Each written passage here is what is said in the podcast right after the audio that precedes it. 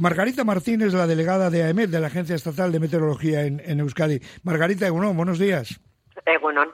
Bueno, eh, a ti, vamos a ver, estoy hablando, como lego en la materia, evidentemente, Margarita, nos ha sorprendido, ha sido de las más fuertes que recuerdas.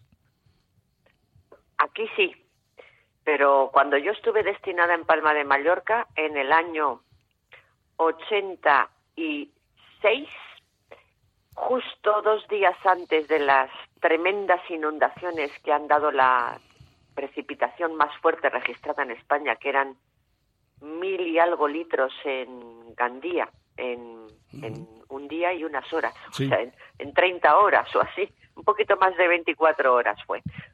Ah, dos días antes pasó esto. Yo lo vi, pero claro, era Palma de Mallorca, es una latitud inferior, el polvo también procedía del Sáhara, pero había entrado a través de Argelia. Madre mía, a mí, fíjate. Y esto sí lo he visto. Yo esto no es la primera vez que lo veo. Aquí sí, pero no en Mallorca, ¿eh? Claro, fíjate, Margarita, que yo, insisto, como lego en la materia, ignorante en el tema, digo, pero ¿cómo puede llegar el polvo sahariano hasta aquí? Pues, desde luego, el polvo sahariano puede llegar hasta aquí y está registrado incluso en Escocia, muchas veces. ¿eh? o sea, el polvo sahariano el año pasado llegó hasta las Islas Británicas a través de Portugal, o sea, venía desde Marruecos, Portugal, y llegó a las Islas Británicas y cuando se extraen cilindros de, hielo de, en Islandia y en Groenlandia hay depósitos de polvo sahariano. Madre mía. ¿Y por, qué crees, Margarita, tú que sabes de esto, eh, dicen que tiene que ver con la borrasca Celia, etcétera, ¿no? ¿Por qué, más ¿Por qué ha sido más intensa que otras veces? ¿Por qué crees tú? Bueno, la borrasca Celia ha venido descolgada de, es una borrasca subpolar, es decir, no venía de la circulación tropical, sino al contrario de la subpolar.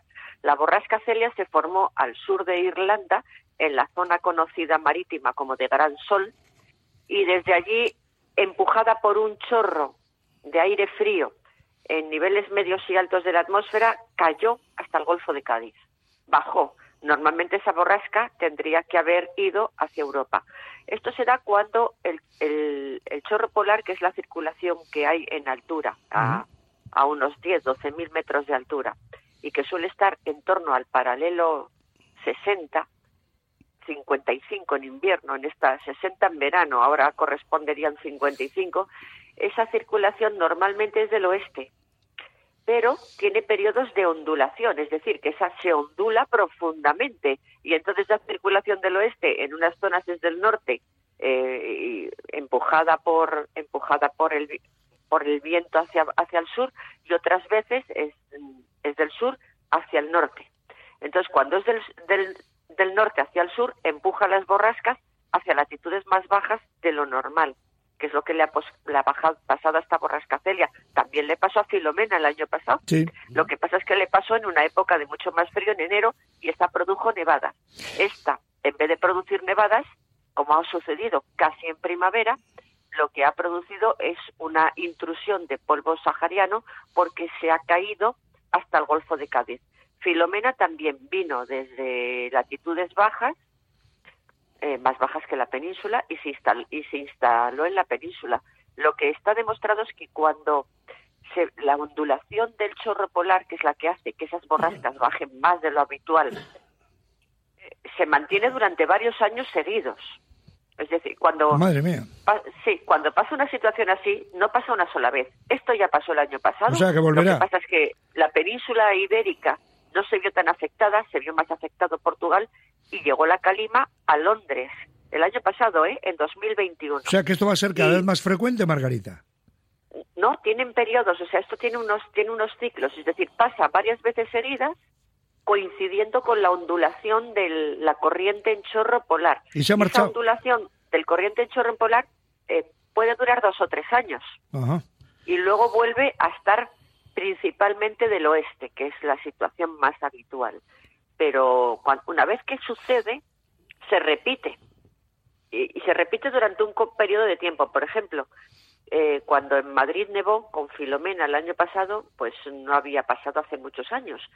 Pero había pasado, ¿eh? Había pasado en 1904 y repetido en 1908. Madre mía. Pero, no se había vuelto a dar hasta 2021. Margarita, se ha marchado ya, ¿no? Esta se ha marchado ya. Ya ha pasado. Bueno, y, pero no hay que descartar otra, ¿eh? No hay que descartar otra. Mm, no en el mismo sitio, es que no tiene por qué suceder en el mismo sitio.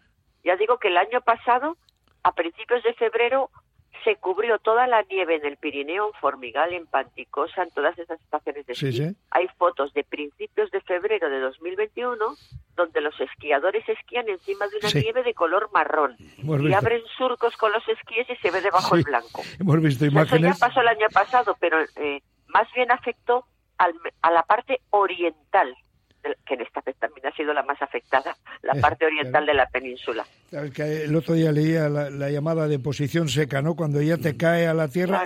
esto esto eh, que algunos relacionan con el cambio climático, ya parece que todo tiene que ver, Margarita, con el cambio climático. Sí, todo tiene que ver. Desgraciadamente. Esto, eh, estamos hablando de que es malo, malo, malo, o tiene cosas buenas que bueno es, es malo solamente para el aparato respiratorio es malo para el aparato respiratorio humano. No sabemos si también a los pájaros les afecta, eso yo ya no lo sé. Para el aparato respiratorio humano es malo, para todo lo demás casi todo es bueno, porque esto es un fertilizante natural que cae en el campo y es gratuito, no hay que comprarlo ni que traerlo. eso sí, si no se retira a tiempo, si no llueve, y, lo en nuestro caso ha llovido, ¿eh? y claro, y no se retira, pues lo que hace es que tapa las hojas que ahora están verdes porque es primavera e impide la, la función, la fotosíntesis, impide la realización de la fotosíntesis y mata las plantas porque están cubiertas. Pero si después de esta entrada de polvo llueve como nos ha pasado, es beneficioso para la agricultura y para el mar porque abona las algas también. Toma, ya, toma ya.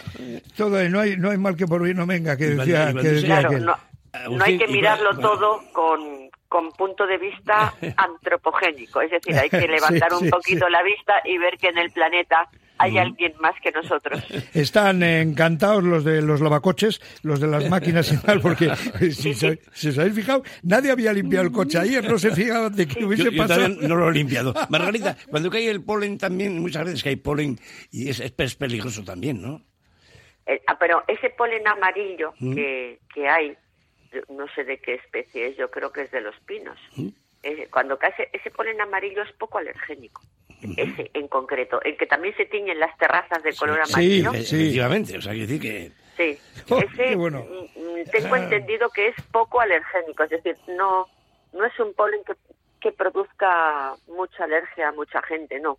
Em, y es el, el barro de ayer tampoco es que sea alergénico, es que claro, la, la, la, atmósfera es mucho más densa y entonces llega menos oxígeno a los pulmones y las personas que tienen una afección previa pues lo pueden se pueden resentir, eso está claro. Yo te digo un amigo mío que no sabía, bueno, no sabía del tema, que salió a correr un poco, ya le dijo a alguien, oye, qué moreno estás, ¿cómo has venido? Y, y le dice, no, pues era de la calima, porque la verdad es que este se impregnaba en las manos, en, bueno, todo lo que tocaba.